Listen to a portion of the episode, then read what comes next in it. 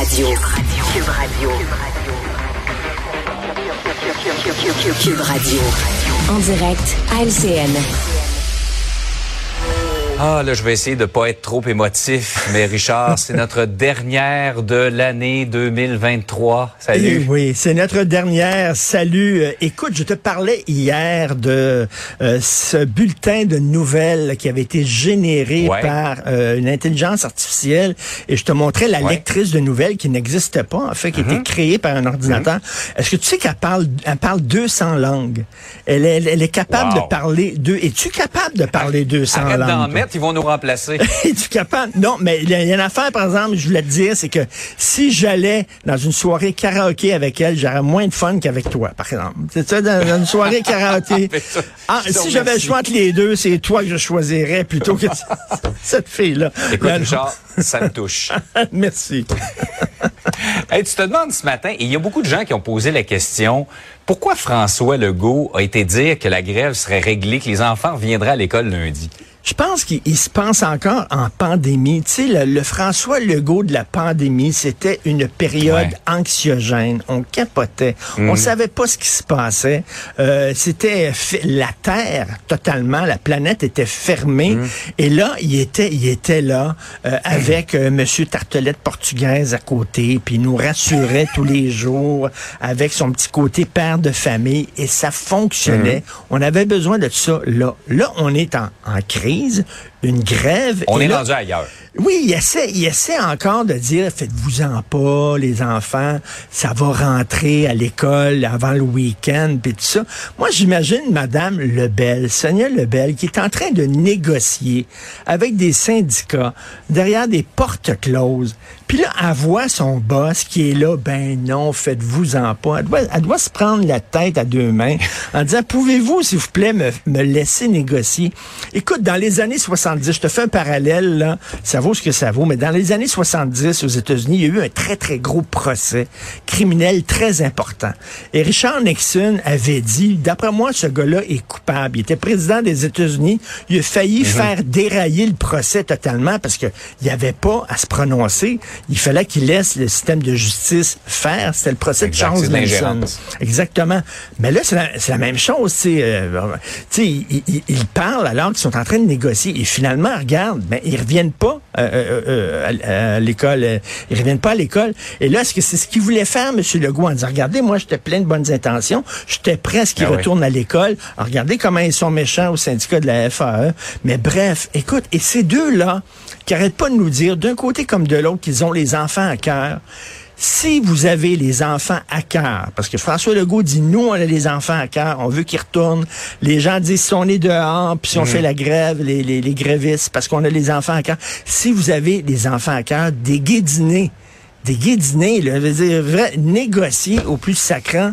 Et comme écrit aujourd'hui Mario Dumont dans sa chronique, on ne sait pas ce qui se passe derrière les portes closes. hein. Exact. c'est que ça bloque, on ne sait pas, mais pouvez-vous, s'il vous plaît, les deux, mettre de l'eau dans votre vin et, et, et regarder à ce la... que vous disiez non à nos demandes d'entrevue, là, laissez-nous de côté pendant quelques jours, là. Ben oui. On, on trouvera autre chose, mais, mais concentrez-vous sur la négociation. Et surtout, je pense que M. Legault, à chaque fois qu'il a parlé, là, c'est l'école le lundi, mais tu te rappelles, il y a une semaine ou deux, il avait dit, euh, euh, faut arrêter la grève pour Faut les enfants. la Ça grève. ça va pas très bien passer. Retournez à la maison, s'il vous plaît, puis tout ça, et regardez la caricature de Y aujourd'hui dans le journal de Montréal, là, qui est excellente, là, où on voit le Père Noël justement, puis qu'il y a sur ses genoux euh, euh, une porte-parole du syndicat et euh, Monsieur Legault, puis qui dit vous ne pourrez pas tout avoir.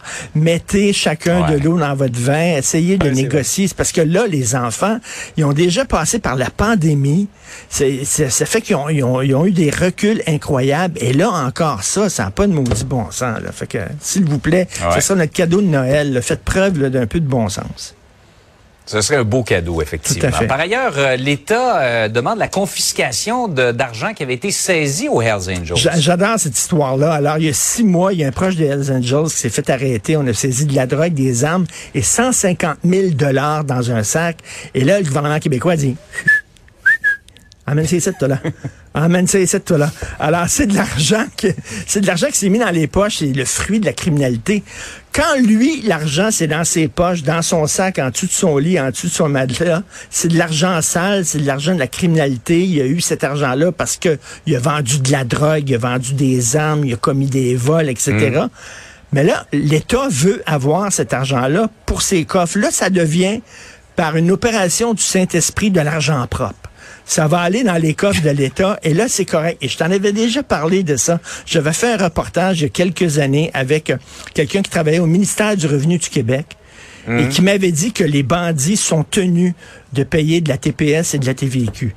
Et là, j'avais dit, même si ce sont des trafiquants de drogue, il dit, même si ce sont des trafiquants de drogue, ils doivent payer leur juste part de TPS, de TVQ. Et je lui avais posé comme question, même si c'est un tueur à gage, tu sais, comme Gérald Galland, j'ai dit, même si c'est un Ouais, tueur, ouais. il, il me dit, même si c'est un tueur à gage, il doit payer sa TPS et sa TVQ parce que l'État veut sa cote.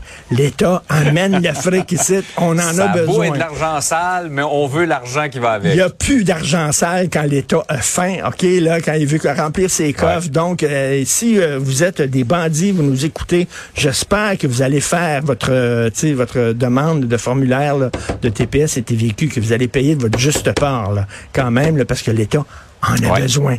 Viens-t'en, amène l'argent. L'État a faim. L'État. Exact.